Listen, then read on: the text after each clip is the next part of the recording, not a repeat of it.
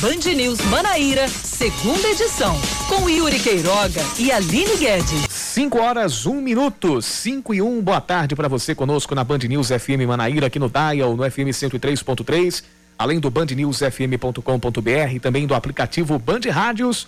Hora de mais um Band News Manaíra, segunda edição, fechando mais uma semana. Hoje é sexta-feira. Aline Guedes, tudo bem contigo? Boa tarde, Yuri Queiroga. Boa, Boa tarde. tarde. aos ouvintes da Band News. Hoje é, hoje é sexta-feira, que coisa boa.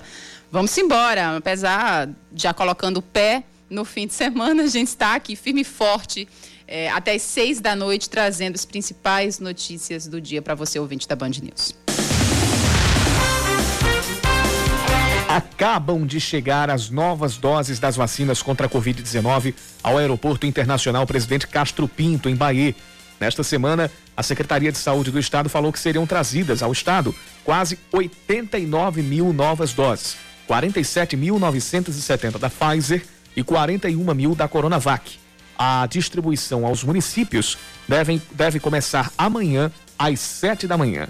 O prefeito de João Pessoa, Cícero Lucena, volta atrás e decide seguir o decreto do governo do estado cancelando o feriado de São João. Mas, rapaz, escrevendo com, com com lápis. Com lápis grafite. Com lápis grafite. E apagando com a borracha. Não, primeiro que todo mundo, ontem, inclusive, a gente comentava isso aqui no segunda edição, eu, eu e o Cacá Barbosa, que apesar de não ter saído ainda naquela, naquela ocasião, naquele horário, né, 5 da tarde, o decreto municipal, todos nós já tínhamos como certo de que a prefeitura, nesse ponto, ia seguir o, o, o decreto estadual, porque partiu da prefeitura é, essa análise de que o comércio precisaria ficar aberto, de que o feriado precisaria ser cancelado.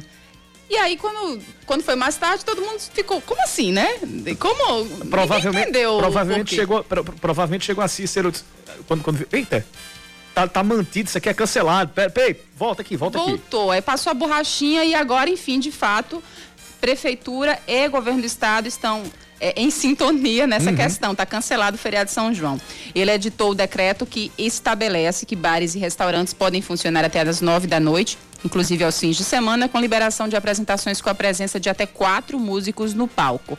Está mantido também o toque de recolher de meia-noite às 5 horas da manhã e proibida a aglomeração de pessoas nas praças, parques, praias e nas calçadas situadas na orla da capital, que estará fechada aos fins de semana. A gente vai trazer mais informações sobre esse decreto em instantes. O presidente da República, Jair Bolsonaro, vai voltar à Paraíba na próxima quinta-feira, dia de São João. A informação foi dada pelo ministro do Desenvolvimento Regional, Rogério Marinho, que retornou ao estado dois meses depois da última visita dessa vez para entregar 192 casas. Ele disse que Bolsonaro vai para a cidade de Cajazeiras, no Sertão, onde autoriza a quarta etapa da transposição do São Francisco. O governo federal espera concluir até março de 2022 as obras do eixo leste da transposição. O presidente já esteve na Paraíba outras vezes, entre o ano passado e este ano, como em Coremas, quando entregou o complexo de energia solar da cidade, um dos maiores do país. O relator da CPI da pandemia, o senador Renan Calheiros, apresenta a lista de 14 nomes que vão passar da condição de testemunhas para investigados da comissão. O nome do ministro da Saúde, Marcelo Queiroga, inclusive é um deles, é um, é um dos que deve ser adicionados. A lista será incluída no relatório final do parlamentar que será entregue ao Ministério Público. É o MP que vai decidir se vai pedir o indiciamento dessas pessoas ou não.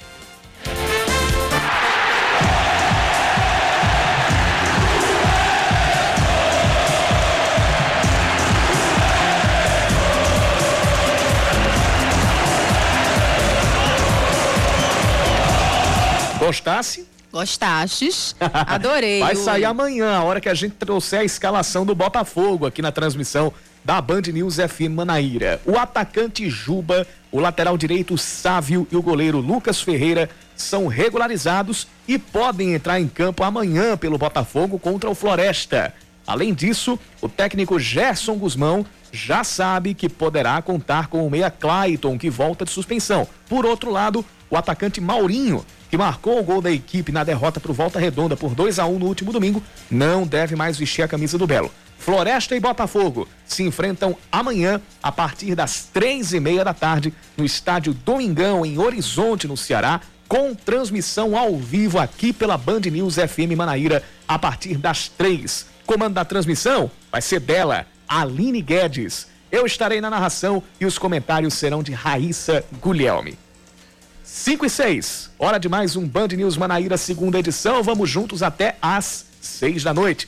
E você participa conosco mandando sua mensagem para o nosso WhatsApp. 991 11 9207. 991 11 9207.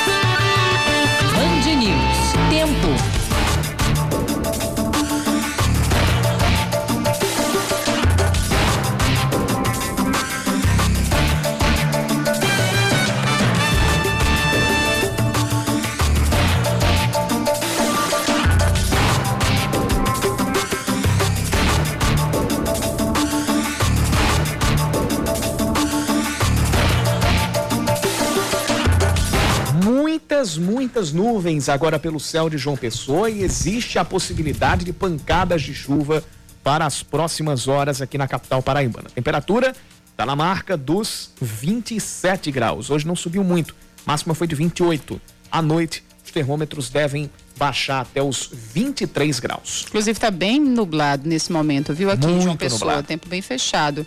Apesar de não não é, terá ocorrência de precipitações de chuvas nesse momento, mas bem nublado fim de tarde aqui em João Pessoa. Em Campina Grande, também final de tarde nublado na cidade. Nesse momento os termômetros marcam 22 graus, a mínima deve chegar aos 18 logo mais e uma boa probabilidade de chuva na noite de hoje na Rainha da Borborema. São 5 e 8. É... O ouvinte, deixa eu pegar aqui o nome do ouvinte, é, é o Paulo. O Paulo tá mandando aqui a mensagem para o nosso WhatsApp 9911 9207. É, a gente tem o costume ainda, e eu falei aqui que o, o aeroporto Castro Pinto é em Bahia, mas ele nos lembra é, daquela da decisão do Supremo Tribunal Federal, de maneira unânime, é, de 2019 ainda, que, fa, que faz com que o aeroporto Castro Pinto pertença ao município de Santa Rita. Então, é, a gente, eu, eu, termino escrevendo aqui que o aeroporto é em Bahia mais pela força do hábito mesmo, mas agradeço aqui ao Paulo por, por, por lembrar, né? por lembrar disso aqui, realmente. E não é por. Não é, não, é, não é achismo, não é briga paroquial, não. É realmente uma decisão do, do Supremo Tribunal Federal que declarou inconstitucionais as leis que redefiniam os limites de Santa Rita e Bahia. Essa decisão data do dia 11 de setembro de 2019. Foi uma decisão tomada eh, em colegiado e por unanimidade. Eh, e aí, por isso, deixa o aeroporto, que fazia parte dos dois municípios, agora faz parte de, de apenas de Santa Rita. O, antigamente a gente tinha 56% da área do aeroporto em Bahia eh, e o, o, restante em Santa Rita. Agora toda, toda aquela área foi para pra, voltou para Santa Rita. Aquelas leis que eram inconstitucionais davam a 56%, os 56% uh, a, a Bahia, daquela área do aeroporto, e também aquela área do, regi, do 16º RECMEC, o Regimento de Cavalaria Mecanizada, que fica ali na, na, na Avenida Marechal Rondon, que leva ao aeroporto. Então, valeu, é, valeu Paulo, obrigado pela participação. E aí isso já está gerando aqui um debate no nosso WhatsApp. É, o ouvinte, deixa eu pegar aqui o nome dele, é, ele diz o seguinte: Santa Rita, é, é fala, aí, aí já, já come, não é que começa, mas é uma coisa que a gente precisa pensar também. O ônus ainda fica, a responsabilidade ainda fica para a Bahia, mesmo que constitucionalmente o aeroporto permane, pertença hoje territorialmente a Santa Rita. O acesso termina sendo feito por Bahia, não é? O acesso é feito ainda pela BR-101 para Bahia tem um acesso que é menos.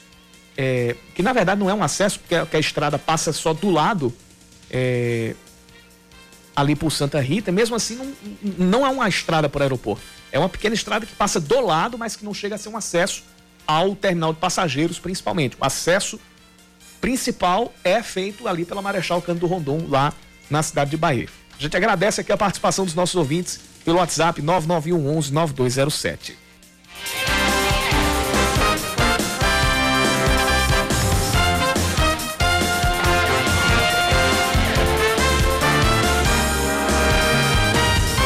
Gente volta aqui para João Pessoa para falar a respeito dos decretos, do decreto da prefeitura que uh, foi editado pelo prefeito Cícero Lucena. Ele voltou atrás da decisão de manter o feriado de São João aqui na cidade e o suspendeu. Esse cancelamento já estava previsto no decreto estadual publicado ontem pelo governador João Azevedo. Segundo Cícero, a expectativa é manter a população trabalhando, o que deve diminuir a circulação de pessoas. Creio que ele tenha dito isso no sentido de diminuir a circulação para festas ou viagens para o interior.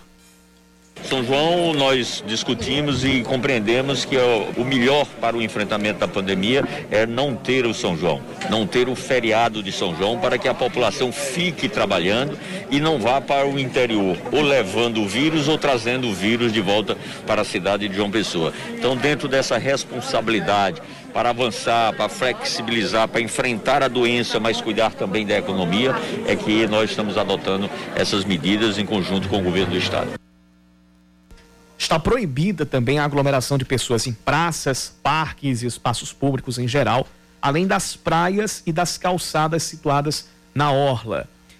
Vão ser permitidas apenas atividades físicas individuais ou em dupla as flexibilizações que ampliaram, né? Estamos vendo o lado econômico, a necessidade do emprego, nós assim proporcionamos. E espero que com a chegada de mais vacinas, se tiver confirmada as vacinas que chegarão hoje em João Pessoa, amanhã nós vamos inclusive baixar a idade.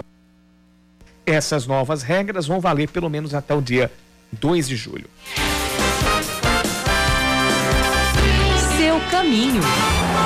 Gente teve engarrafamento, tem na verdade engarrafamento ali na BR-230, no trecho da estrada de Cabedelo até a Promac, aqui já em João Pessoa, no sentido João Pessoa Bahia. A Polícia Rodoviária Federal agora deu mais detalhes sobre o acidente que está provocando esse, esse, esse engarrafamento. Foi um acidente perto da Promac, na BR-230. Ainda está no aguardo de informações sobre possíveis vítimas e uma equipe da Polícia Rodoviária Federal está em deslocamento para atendimento. E um outro acidente, esse mais grave, aconteceu no sentido João Pessoa Campina Grande, saída daqui da BR-230 para Campina Grande, no quilômetro 39. Foi um, um andarilho que estava no meio da, de uma das faixas da BR-230 e que acabou sendo atropelado por um caminhão. Ele foi socorrido em estado grave. De acordo com testemunhas, isso informações da inspetora da Polícia Rodoviária Federal, Priscila Machado, segundo algumas testemunhas que terminaram presenciando o, o acidente, chovia no local na hora da colisão. Um veículo que estava à frente do caminhão conseguiu desviar, mas o motorista do caminhão não conseguiu. Esse motorista permaneceu no local e foi quem chamou o, o socorro. E a vítima foi, infelizmente, socorrida em estado grave pelo SAMU. É, infelizmente, que eu digo, não pelo socorro, mas por, pelo estado dela ser muito grave. Pra, e ela foi socorrida para o hospital de trauma aqui de João Pessoa. Portanto, dois acidentes nessa tarde. Um deles acontecido agora no finalzinho da tarde lá na BR-230, perto, do, perto da Promac, no sentido Cabedelo João Pessoa, que provoca engarrafamento tanto na BR, nos dois sentidos, quanto na Avenida é, Tancredo Neves, na saída do retão de Manaíra, no sentido centro. E agora esse, e também teve esse acidente, acidente que na verdade foi um atropelamento na saída para Campina Grande, que terminou com uma pessoa é, gravemente ferida, socorrida lá para o hospital de trauma.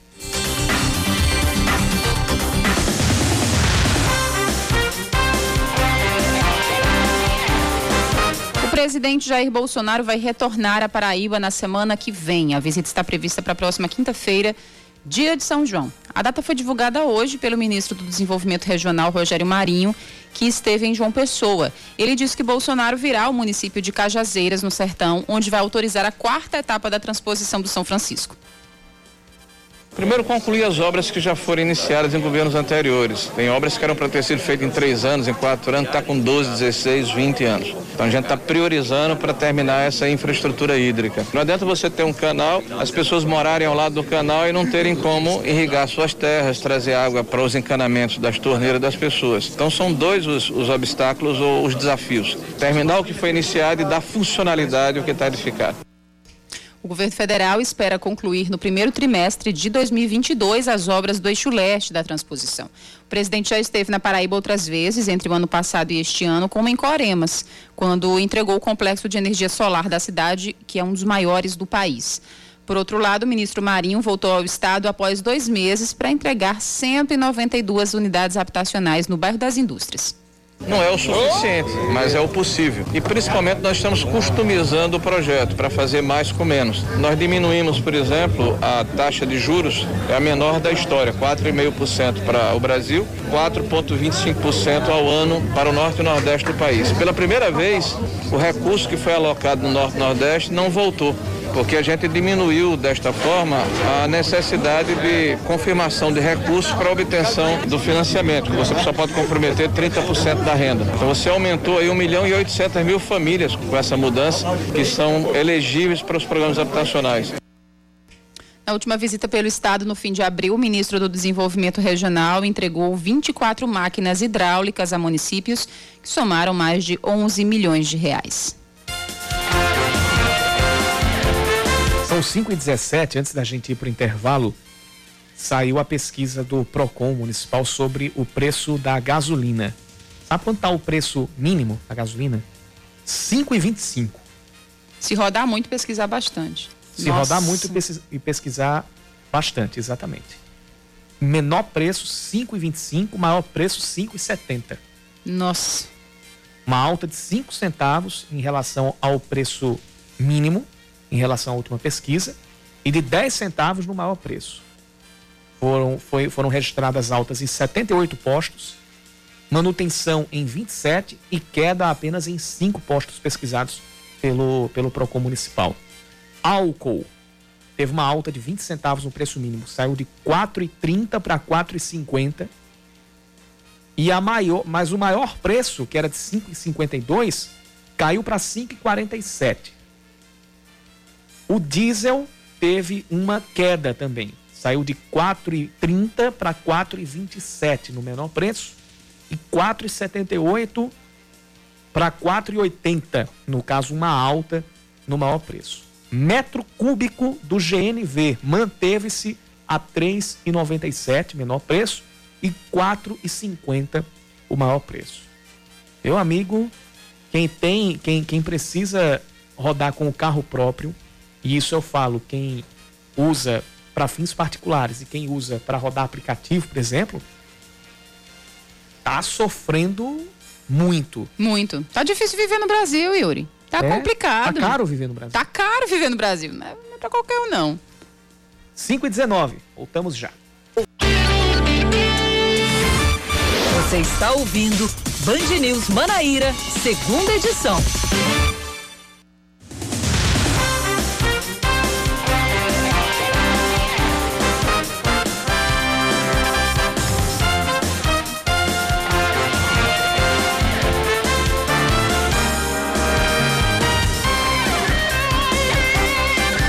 Cinco horas 22 minutos. Nós seguimos juntos com mais um Band News Manaíra, segunda edição. Vamos juntos até às 6 horas da noite, até o Reinaldo Azevedo bater aqui a nossa porta.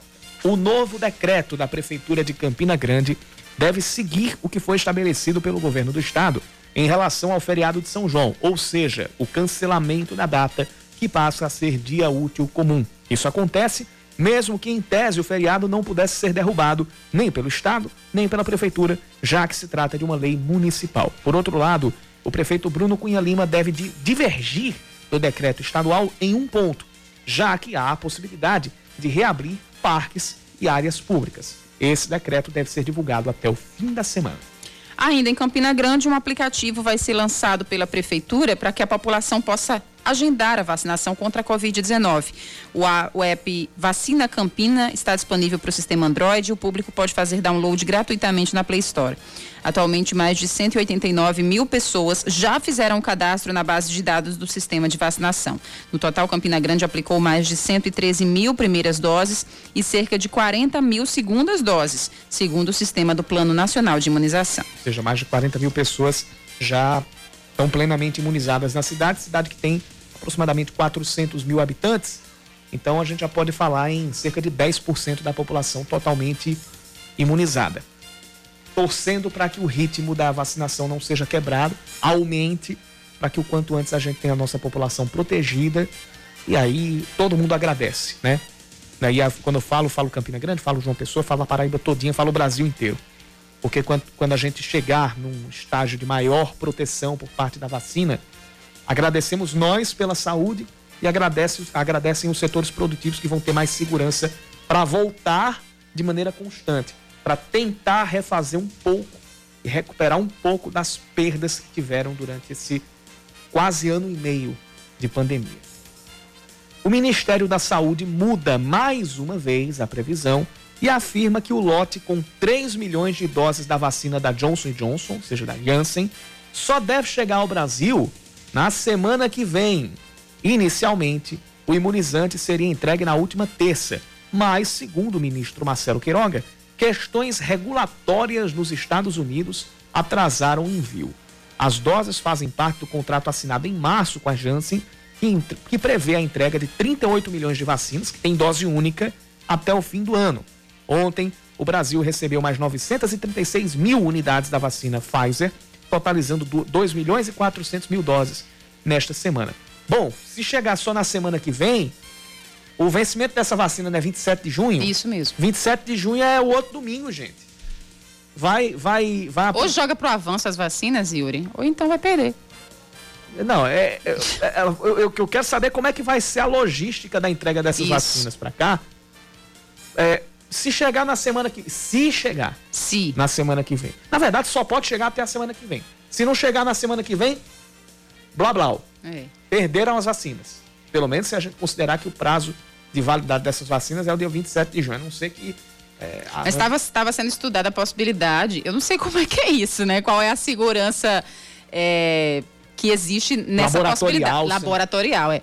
Farmacológico, enfim, não sei qual é o termo específico, mas estava sendo estudada a possibilidade de aumentar esse prazo de validade. Eu não sei como é que é isso, se existe essa possibilidade, mas de fato vinham em, em, uma, né? em uma, um portal de notícias confiável e existia sim essa possibilidade. Estava sendo analisada a, a é de que essa, essa, a vacina poderia valer met, metade para cima isso. do que a, a, a data inicialmente. E isso, essa decisão estava que... sendo analisada é, pela pela pela FDA. Isso, pela FDA. A FDA é a Anvisa, é a Anvisa americana. de lá, dos Estados Unidos. Isso. Exatamente, é a Anvisa americana.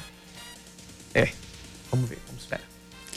Vamos seguindo com as informações, com os destaques desta sexta-feira. João Pessoa e outras cinco cidades do litoral estão sob alerta de chuvas fortes para as próximas horas. O aviso é de chuvas de 20 a 30 milímetros por hora ou 50 milímetros no acumulado, com ventos que podem chegar a 60 quilômetros por hora. O aviso do Instituto Nacional de Meteorologia vale até às 11, da, 11 horas da manhã de amanhã. O Campinense deve sair amanhã mesmo para a cidade de Souza para enfrentar o Dinossauro na grande final do Campeonato Paraibano neste domingo, às 10 da manhã. O jogo acontece no estádio Marizão, lá na cidade Sorriso. A Raposa venceu o jogo de ida ontem por 1 a 0, gol marcado por Edinho aos 37 minutos do segundo tempo. Por isso, o time comandado por Ranieri Ribeiro tem a vantagem do empate. Já o Souza precisa vencer por dois ou mais gols de diferença para ser campeão no tempo normal. Se vencer, se devolver o, o placar de 1 a 0 ou vencer por um gol de diferença, a decisão vai para os pênaltis.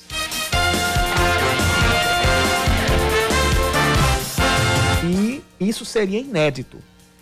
Nunca um campeonato paraibano foi decidido, pelo menos, não vou dizer nunca, mas é, desde, desde que, eu, que eu venho pesquisando em relação ao Campeonato Paraibano, e geralmente em relação aos anos 80, eu não vi nenhuma edição de Campeonato Paraibano que tenha sido decidida nos pênaltis. Porque o regulamento do campeonato, ele previa a famigerada vantagem do, da melhor campanha. Quem fazia a melhor campanha jogava por dois resultados iguais. Isso anula pênaltis. Se, se sair dois empates, ou se você vencer e perder pelo mesmo placar ou soma de gols, você é campeão. Até, meu Deus, até 2017, minto, até 2018 havia essa, essa vantagem. De 2019 em diante é que ah, essa vantagem acabou e foi substituída pela soma simples dos placares e passou a haver a possibilidade dos pênaltis. Aconteceu em 2019 a semifinal é, entre entre Atlético e Campinense, que acabou nos pênaltis. o Campinense foi para a final. Em 2020 teve outra semifinal, na verdade as duas foram para os pênaltis. 13 Botafogo e Campinense Souza. O Campinense voltou a se dar bem nos pênaltis. O Campinense é um time que, pelo menos no Campeonato Paraibano, ama pênaltis. Porque foram quatro disputas nos últimos quatro, nos últimos três anos e nas quatro o Campinense ganhou. Ganhou do Atlético, ganhou do Souza, ganhou do Atlético de novo esse ano e ganhou do Botafogo. Isso de 2019 para cá. O histórico do Campinense com os pênaltis é fenomenal. E outra coisa, tem um outro detalhe para a gente ainda falar de final do Campeonato Paraibano no domingo. O Campinense sabe há quanto tempo o Campinense não perde do Souza lá no Marizão? Há quanto tempo, Yuri? Desde 2014. 2014 é que foi a última vitória do Souza no Marizão, jogando em casa contra o Campinense. 3 a 1 Em 2015, o Campinense ganhou por 2 a 1 Em 2016 não houve confronto porque os, o, o, os dois times estavam do mesmo lado da chave, já era, já era o, o, o regulamento de grupos. Então os dois times estavam do mesmo lado da chave. 2017 foi 1 a 1 o jogo foi empate, logo no iníciozinho do campeonato. 2018 também não teve, porque os dois times estavam do mesmo lado da chave. É, 2020, esse jogo também terminou empatado. E esse ano a gente teve 0 a 0 2019 teve, foi 1 a 1 2019 foi 1 a 1 o jogo, o Campinense empatou nos acréscimos, com um chaveirinho. E 2020 não, 2020 não teve, não teve jogo. Ah, teve a semifinal. Foi 2 a 2 Ou seja, o Souza, o Souza tem que lidar não só com esse placar favorável para o Campinense, como também com esse tabu histórico. Um tabu histórico, exatamente. Desde 2014, o time não vence o Campinense jogando em casa. Vai para ser campeão precisar quebrar esse tabu de sete anos.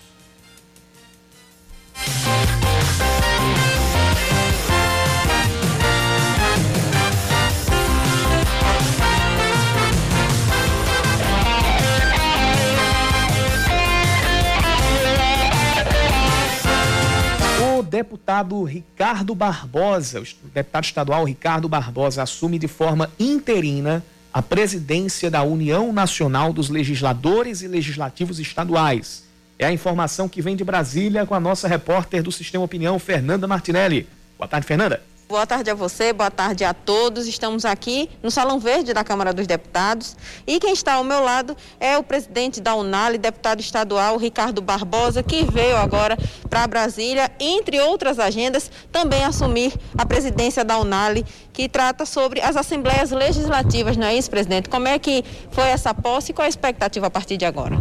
É, na verdade, a Unali é a União Nacional dos Legisladores Legislativos Estaduais congrega as 27 assembleias estaduais do, do Brasil e eu estou tendo a honra, o privilégio, a felicidade de assumir a presidência interinamente, né? sou presidente em exercício, passarei a ficar até o fim de julho e temos várias bandeiras, bandeiras nacionais que é, são de interesses das casas legislativas e que a gente faz a interlocução aqui junto ao Congresso Nacional, Câmara, Senado. Temos umas pautas também. Estou solicitando audiência no Supremo Tribunal e no Superior Tribunal Eleitoral. Ontem tivemos a honra de ser, sermos recebidos pelo presidente do Senado, o senador Pacheco, ao lado do senador vice-presidente veneziano Vital. Fomos recebidos também pelo presidente da Câmara, Arthur Lira, num, numa deferência do deputado Elton Roberto. O deputado Efraim nos acompanhou em quase todas as audiências. Tivemos importantes audiências no dia de ontem, na busca, na tentativa de fortalecer o Legislativo Estadual, de imiscuir a Unali nas questões nacionais. Na reforma, tivemos com a relatora da, da reforma eleitoral, a deputada Renata Abreu, tivemos com a deputada Margarete Coelho, que é a coordenadora do grupo de trabalho da reforma, pedindo, solicitando a participação da Unali, já que representamos 1.059 deputados estaduais nessas questões que são de interesses nacionais. Muito obrigado, deputado. O presidente teve uma agenda extensa, como ele mesmo especificou, e ele sempre tem vindo a Brasília justamente buscar recursos, buscar uma interação com a bancada federal e levar benefícios para Paraíba através da Assembleia Legislativa.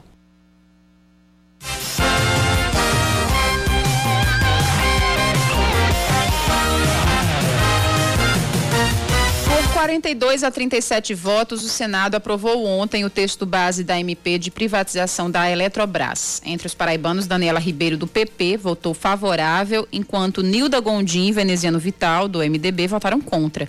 Veneziano, que é um dos senadores contrários à proposta, afirmou que é preciso defender o patrimônio brasileiro. Eu quero aqui dizer da minha alegria do meu contentamento de ter compartilhado com outros 37 senadores, entre estes eu e a senadora Nilda Gondim, da Paraíba, esta luta de defesa, votando contra a privatização da Eletrobras. Cumprimos a nossa obrigação, cumprimos com a missão de defender aquilo que é do nosso país e do nosso Estado também, porque as consequências serão vivenciadas, lamentavelmente, por todos os estados brasileiros e por todas as suas respectivas populações. Já a senadora Daniela Ribeiro, que votou a favor da proposta, não se pronunciou. Segundo a Agência Nacional de Energia Elétrica, a privatização vai causar um impacto de até 16,7% na tarifa de energia e o governo argumenta que a privatização vai baratear a conta de luz em cerca de 7,36%.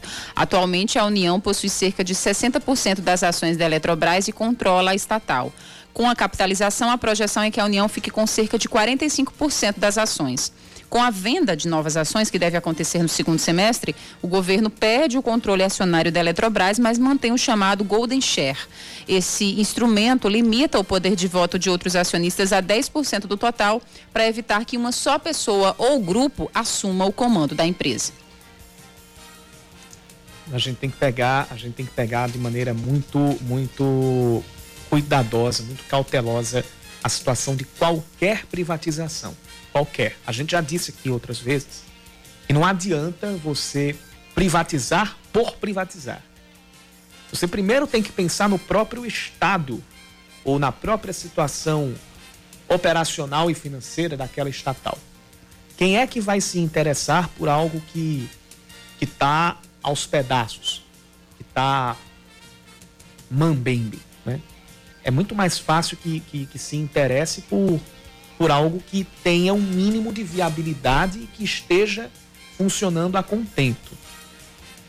E a outra coisa é que o ato da privatização também demanda que quem entre esteja com a preocupação e com a, a, consciência de que, por mais que seja uma empresa privada, vai prestar um serviço público, que é, neste caso, serviço de abastecimento de energia elétrica.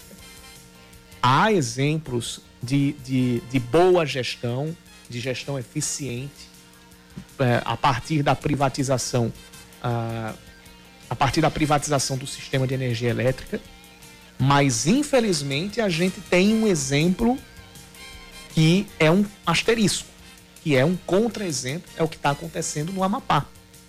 Justamente, Yuri. No Amapá, a gente está tendo sucessivos apagões. Então, essas coisas elas precisam ser colocadas na ponta do lápis. Tudo tem que ser colocado na ponta do lápis para não se tornar uma decisão irresponsável e que, ter, e que faça com que algo que vai bem deixe de ir bem. E depois que... que... a gente perder, né, Yuri? Exato. Não tem mais o que fazer. Não tem mais o que fazer, exatamente. Depois, se se, se perder essa, essa, é, se perder o prumo da, da, da coisa, para retomar é muito difícil.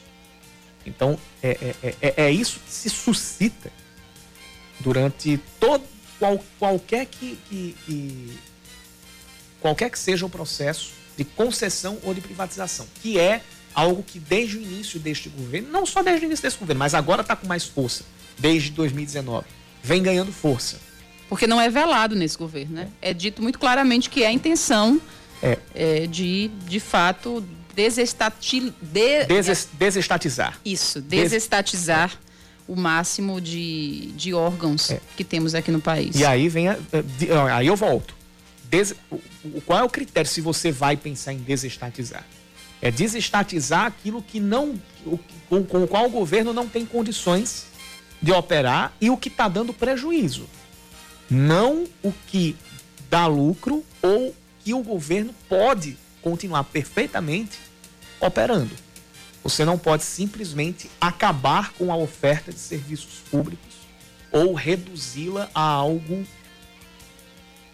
a, a algo que, que, que, que seja imperceptível. E largar a mão, né, Yuri? Largar a mão. É mais fácil vender do que consertar?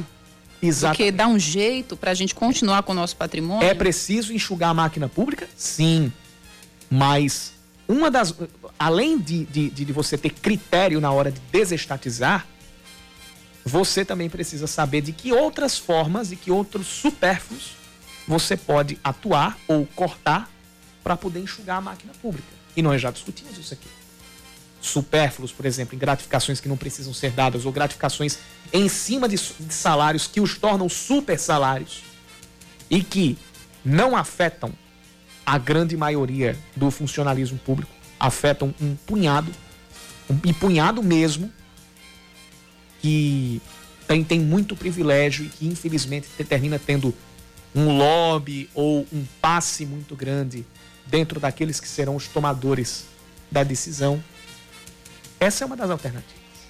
Então, fica o registro aqui. Álvaro, motorista de aplicativo, está aqui conosco, é, mandando mensagem aqui para o nosso WhatsApp, 9911 9207. A Laísa também, a Laísa está dizendo, vocês têm dito que viver no Brasil não está sendo fácil. Realmente não está sendo. É, quem também está com a gente é o Edivan. Olha, olha só essa participação do Edivan. Amigos da Band News, fico imaginando se ainda, exist, ainda existisse o Opala com a gasolina nos preços Nossa, atuais. Não dava, não. não ia existir, não ia existir, não. Existiria, mas, na- enfim, guardado na. na como é? Só- somente para somente pra, pra, pra coleção, para Só. pra ficar ali para você Guardado botar- nas garagens. É, botar numa redoma de vidros, Tem ninguém como. toca. Ninguém toca. Valeu, Edivan, obrigado pela participação. 5h40. Deixa eu trocar aqui a trilha rapidinho antes da gente ir pro intervalo.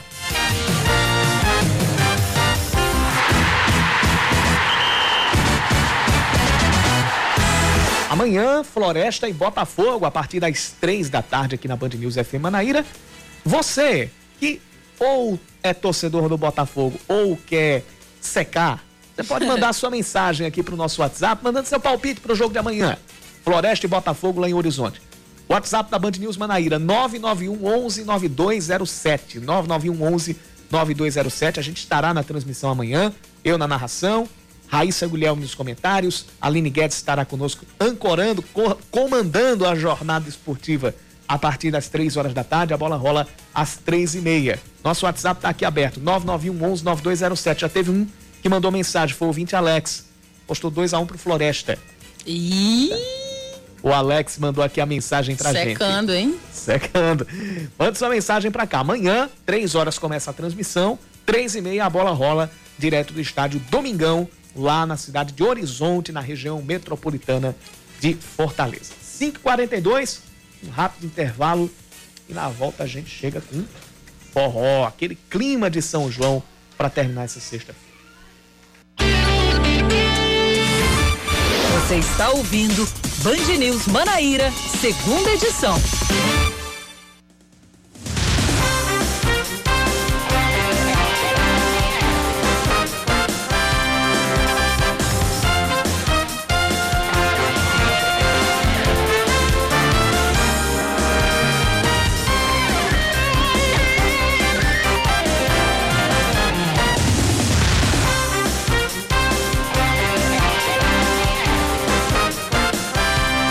Cinco da tarde, 45 minutos, a cidade de Cabedelo começa amanhã a vacinação contra a Covid-19 para pessoas a partir de 46 anos sem comorbidades.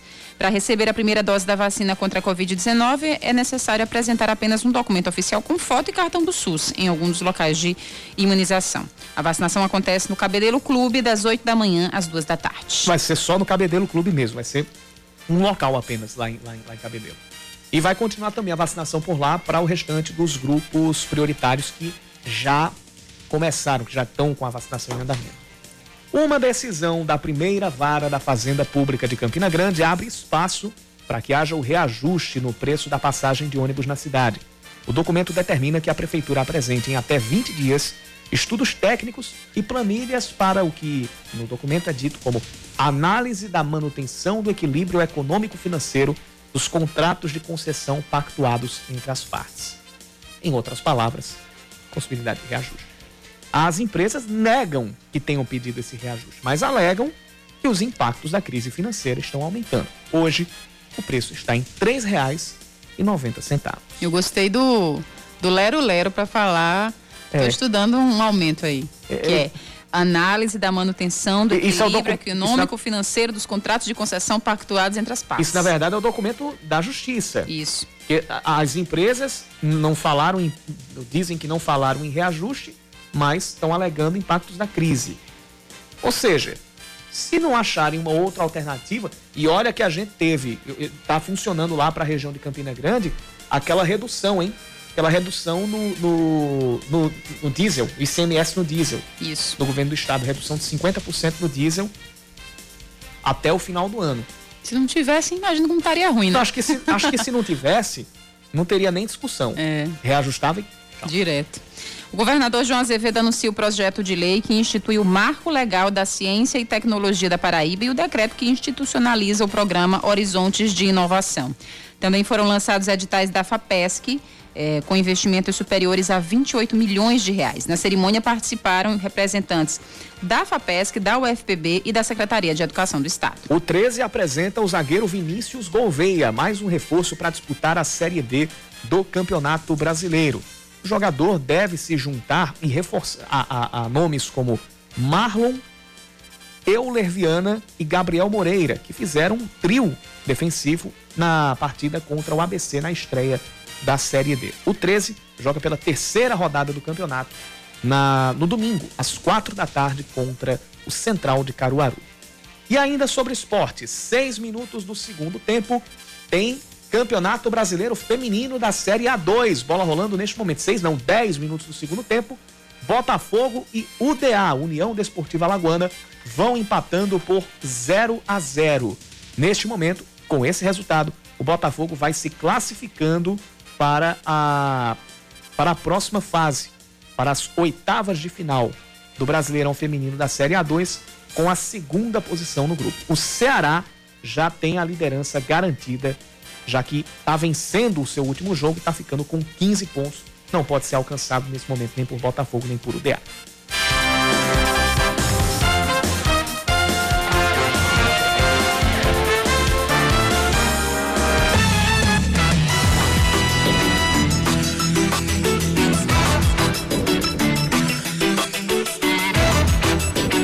Já que eu tô falando de esporte, estão começando a chegar os palpites aqui no nosso WhatsApp, hein? Maioria a favor ou secando o Botafogo? secando ou não tendo uma esperança tão grande no time, sabe? É, o Rafael Jaburu, torcedor do Alto Esporte, hein? Torcedor do Alto Esporte. Floresta 6 a 0 no Botafogo. Nossa! Torcedor do Alto. Alto, alto Com ri- certeza. Rival do Botafogo, inclusive o Alto que vai disputar a segunda divisão do Campeonato Paraibano e que a gente espera muito que suba. Eu tô com muita saudade do clássico Botalto. Muita, muita mesmo. É, e precisa, né? Precisa, a cidade de João Pessoa precisa ter uma grande rivalidade, precisa ter o, o clássico de volta, a rivalidade entre Botafogo e Alto Esporte mais aflorada. Valeu, Rafael, Rafael Jaburu, postando 6 a 0 no, no Floresta. No Floresta. pra não dizer que tá todo mundo apostando numa derrota, o Antônio Muniz aposta 1 a 0 pro Botafogo. Olha, modesto, porém É, positivo. 1 a 0 também dá 3 pontos, né? Sim, pois é. 1 a o que 0 importa também é dá a 3 vitória. pontos. E o Rafael Maia. Boa tarde. Infelizmente, acho que será mais uma derrota. Será mais um ano difícil pro Belo. A briga será pelo rebaixamento novamente. Ele aposta 3 a 1 pro Floresta. Rapaz.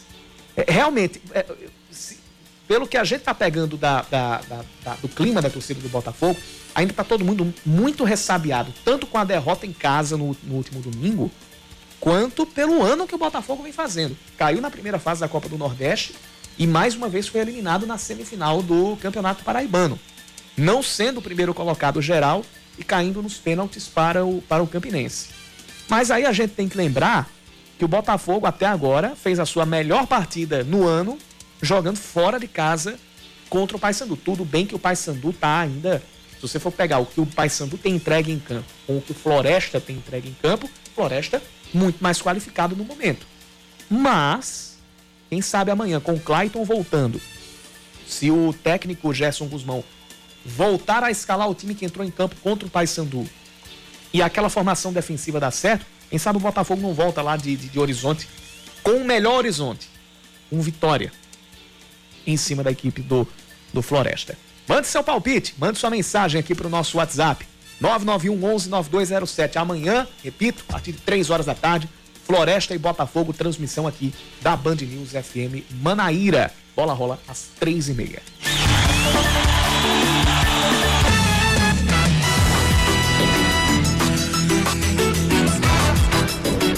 Consumo de embalagens e papelão tem aumentado nessa pandemia. A gente vai saber por quê na reportagem de Juliano Dip. Essa loja virtual de calçados cresceu 20% ano passado. Nós conversamos com Eduardo Mendes Rocha, que é o sócio fundador da empresa. A boa fase continua. E quanto mais calçados vendidos, mais embalagens são produzidas. O crescimento no final do ano passado foi muito grande. Acho que ele estava sempre relacionado a mais otimismo do mercado e dos consumidores. E a gente espera esse ano dobrar o faturamento do ano passado. Com o aumento na demanda, a fabricação de papelão não para. Inclusive, no mês de maio deste ano, o volume produzido do produto alcançou recorde na comparação com os últimos 11 anos. São mais de 330 mil toneladas de papelão produzidas no Brasil em maio. O boletim estatístico mensal aponta que o índice brasileiro de papelão ondulado subiu 24,3% em maio, na comparação com abril. Só nesta fábrica de embalagens no ABC Paulista, o crescimento acumulado desde janeiro chega a 38%. Se antes da pandemia eles produziam cerca de 300 toneladas mensais, agora são mais de 500. Para isso, foi preciso contratar, ampliando em 25% o quadro de funcionários.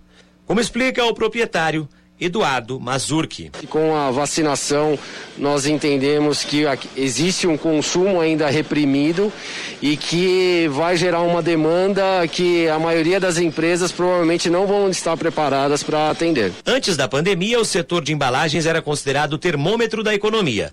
Mas a explosão dos serviços de entrega mudou o paradigma.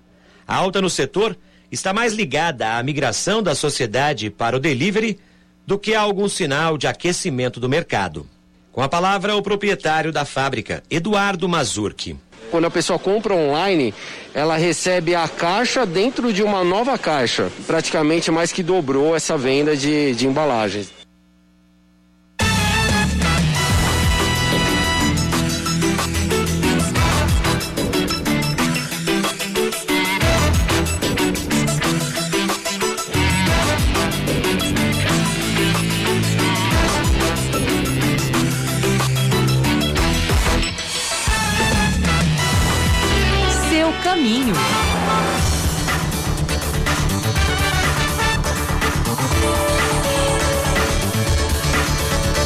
Informações da CEMOB. Trânsito lá pela avenida principal do Geisel, a Valdemar Naziazeno, está intenso no sentido bairro a partir da central de polícia. Em outro ponto da cidade, a Avenida Rui Carneiro está com trânsito pesado no sentido centro, a partir do mercado de artesanato até as mediações do CCAA.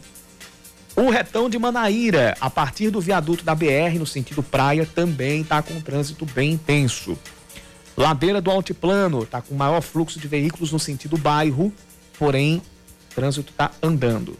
E a BR-230 continua com trânsito engarrafado no sentido Cabedelo, a partir do viaduto da Pedro II até as proximidades da Promac, onde no sentido oposto aconteceu um acidente envolvendo um carro e. ah, vou pegar aqui o, o que informou aqui o nosso ouvinte Álvaro. É, uma moto e dois carros. Foi na faixa da esquerda. Faixa da esquerda já é perto do canteiro central. Aí é faixa de velocidade, né? Quando o acidente é na faixa da esquerda, que é a faixa de velocidade, complica ainda mais. É, então a gente ainda tem engarrafamento por lá e o trânsito nos dois sentidos da BR está bem intenso, de acordo com o que aponta a CEMOB. No finalzinho da Avenida Pedro II até a chegada ao UFPB, trânsito bom, mas ainda tem retenção ali até a Avenida Rui Barbosa. Isso é o que está apontando também a, a câmera de monitoramento da CEMOB. Viaduto do Gás está com trânsito bom em todos os acessos. Rua Paulino Pinto e Avenida Beira Rio com trânsito intenso no sentido centro até o retorno para o altiplano. 557, sabe o que é que tá de volta? O quê? Depois de um longo hiato, eu pegar aqui, eu tô- aqui merece a vinheta, né? Depois de um longo hiato, está de volta na Band News Manaíra o Happy Hour. Não achei aqui a vinheta, mas o Happy Hour hoje em outra voz, a voz de Leandro Oliveira. Eita, que o happy hour tá garantido! E é em ritmo de São João. Tem forró sim, senhor. Então, aumenta aí o som. Vamos começar com a segunda noite de lives do maior São João do mundo, que agora é virtual. Se prepara para arrastar o sofá, o sapato, a chinela, o pé. Daqui a pouco, hein, às sete da noite, com Cirano e Cirino. Não sou vaqueiro, mas gosto de vaquejada, de forró, de cachaçada. Rani Eri Gomes, Edson Lua, Giovanni Gomes e Kátia Silene. Só queria pouco, dois é bom, três é bom demais. Hoje, às oito da noite, vai acontecer o encontro entre Dorival Dantas e o movimento da banda Barões da Pisadinha, em mais de duas horas de música durante transmissão no YouTube. Se liga no recado que eles mandaram. Olá, minha gente, tudo bem? Olha aí, pra quem tava perguntando se ia ter live, aí, graças a Deus, agora tá tudo direitinho, acertado, caminhando bem, então vai sim, hoje, mais tarde, daqui a pouquinho, às 20 horas, no nosso canal no YouTube. Ainda que os barões, olha aí, rapaz, fazendo o maior sucesso, dando aquela força pra gente. A Fabiana também, olha aí, essa grande artista maravilhosa, nordestina que o Brasil ama. Então, Dorival, Barões da Pisadinha, Fabiana e vocês aí no nosso canal no YouTube. Tome shotas. E ela roda a cidade inteira. Eita, é bom demais! E amanhã tem a live de Wesley Safadão com a participação de quem? De quem? Da Juliette, às sete da noite, no canal do YouTube do cantor. E agora, pra gente finalizar. Ai, vai chorar? é? Chora não, bebê. Até semana que vem. Juiz, hein? Valeu, fui, fui, fui.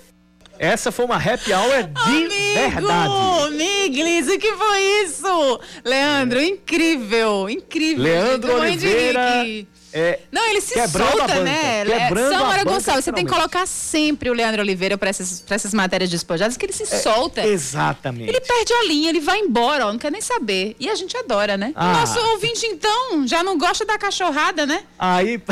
Adorei, adorei. Ele falou em Cirano, Cirano e Cirino? Sim. Vamos terminar o segunda Ai, edição. vamos, com Cirano, é muito bom. Forró de vaquejada. Não, não, forró de vaquejada. Não, mas- assim, é o tipo do- é o isso. tipo- o estilo do forró, Mas forró de hoje, vaquejada. do jeito que eu sou um lado B, lado Bzaço. Sim.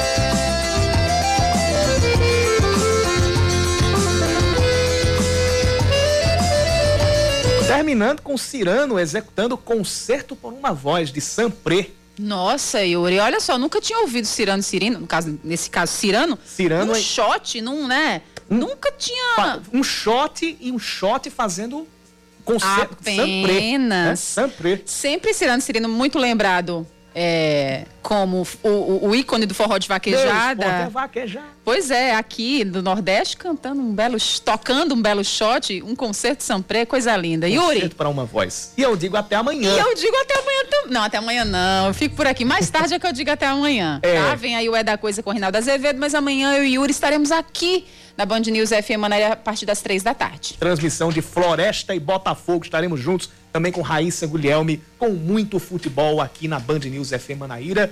E quem sabe, narrando uma vitória do Botafogo pra Quem cima sabe? do Floresta lá no estádio Domingão em Horizonte. Um cheiro pra todo mundo. Vem aí, Reinaldo Azevedo. Você ouviu Band News Manaíra, segunda edição.